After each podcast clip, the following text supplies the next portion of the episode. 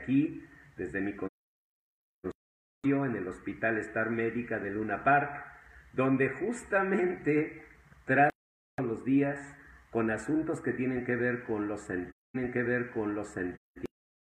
Y eso trae a mi mente siempre una promesa de Dios que está en Filipenses 2:5, donde el Señor dice, "Haya pues en vosotros el mismo sentir que hubo en Cristo Jesús."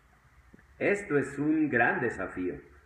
Significa que en la óptica de Dios, nosotros, llenos de su Espíritu Santo y de su presencia, podríamos llegar a vivir los sentimientos que vivió nuestro Señor Jesús. Imagínense cuánta paz, imagínense cuánta victoria, imagínense cuánta esperanza si en lugar de los sentimientos que guardamos y que luego nos tuviéramos en el corazón los sentimientos que hubo en Cristo Jesús. Bueno, parece imposible, pero es una promesa de Dios. Filipenses 2.5, haya pues en vosotros que hubo en Cristo Jesús.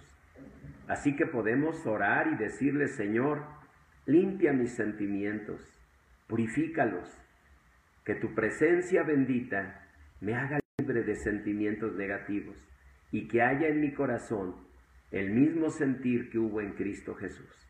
Podemos pedirlo, podemos anhelarlo, podemos trabajar por ello. Hombre de verdad, te mando un gran abrazo y te invito a pedir así.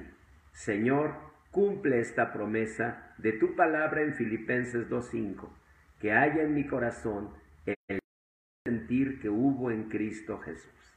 Bueno, pues hombre de verdad, yo te dejo porque continúo mis consultas justamente atendiendo corazones que están batallando con emociones, con sentimientos, como todos batallamos.